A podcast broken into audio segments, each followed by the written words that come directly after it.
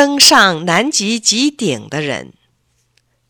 本世纪初，挪威有个探险家叫阿蒙森，他小时候爱看航海探险方面的书。他从小立下了长大要做探险家的志向。一次，他读了一个故事。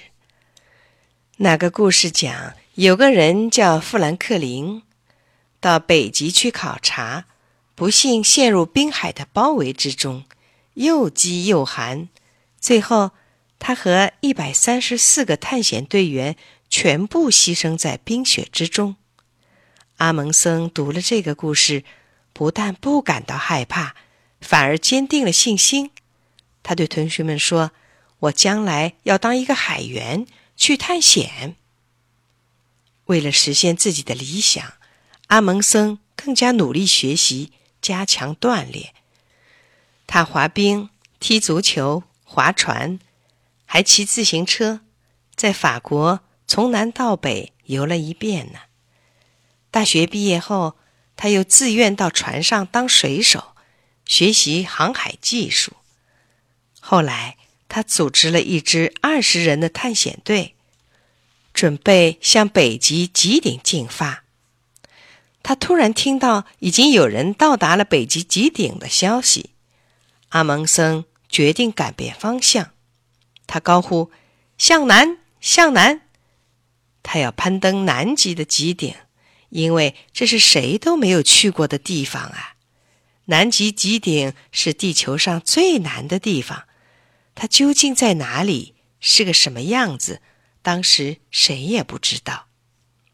一九一一年，阿蒙森和队员们出发了，他们带着粮食、科学仪器、雪橇、帐篷，还带了一百多只狗。这些狗可以用来拉雪橇。必要的时候还可以杀了充饥。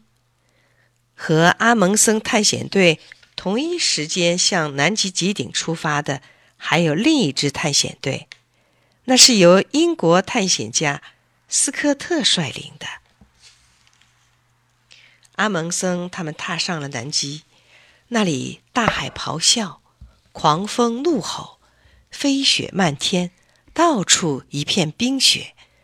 最冷达到零下八九十摄氏度，那里非常荒凉，只有企鹅在冰岩上发呆，海鸥在天空中飞翔，海豹在雪地上睡觉，大鲸在冰水中潜游，在南极寸步难行。阿蒙森他们用生命在拼搏，他们有时坐在雪橇上，让狗拖着走。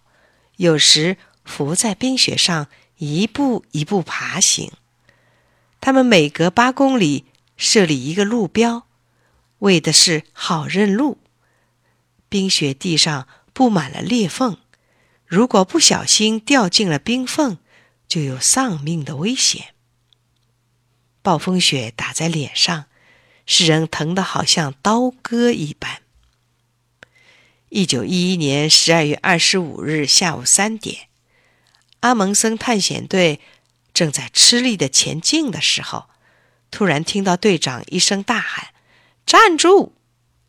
队员们吓了一跳，以为出了什么事儿。原来他们已经站到地球的最南端了。阿蒙森他们就在这南极极顶拍照留念，升起一面挪威国旗。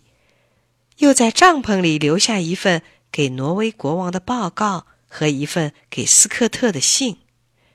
在给斯科特的信中说：“如果我们这些挪威人在返回的路上死去了，就请你把挪威人第一个登上南极极顶的消息转告给挪威国王。”后来，阿蒙森探险队安全回到了他们的国家。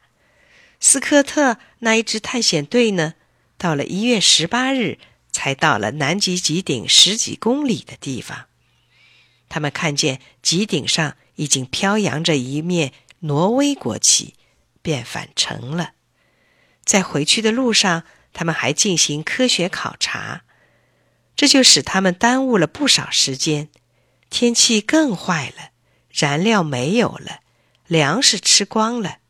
斯科特和他的四名队员默默地死在那冰冷的南极极地上。阿蒙森和斯科特他们这些探险家，为了探索南极，揭开大自然的奥秘，贡献了他们宝贵的生命。